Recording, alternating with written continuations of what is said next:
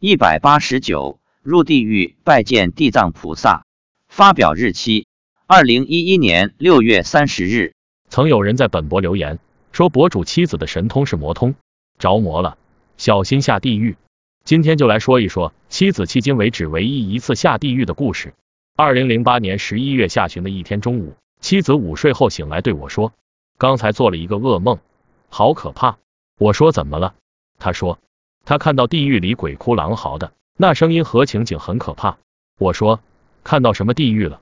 他说油锅何人抱铜柱？他说他后来看到地藏王菩萨了。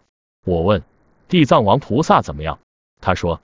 在一个像寺院一样的房子里，光头，手上拿了一根长长的法器。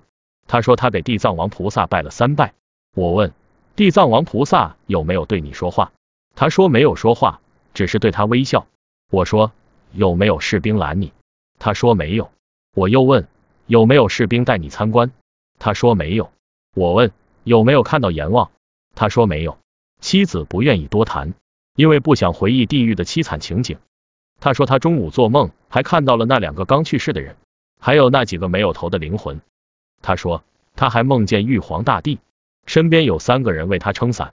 他的玉皇大帝说不要再带年轻人走了。玉帝说这两个人瘦瘦的，尖嘴猴腮的。还有一次中午，妻子半躺在床上，然后坐入定状，慢慢就进入到一个空间。他后来告诉我，他刚才看到轨道的世界，自己在一个集市上走。别人看不到他，他可以看到别人。下面也有村镇，也有店铺。走了一会儿，他有点害怕，就不敢再看了，把神识收回来，然后去午睡。当然，除了入地，妻子虽然没有上天的经历，但却经常看到天门洞开，天神天女下凡的情景。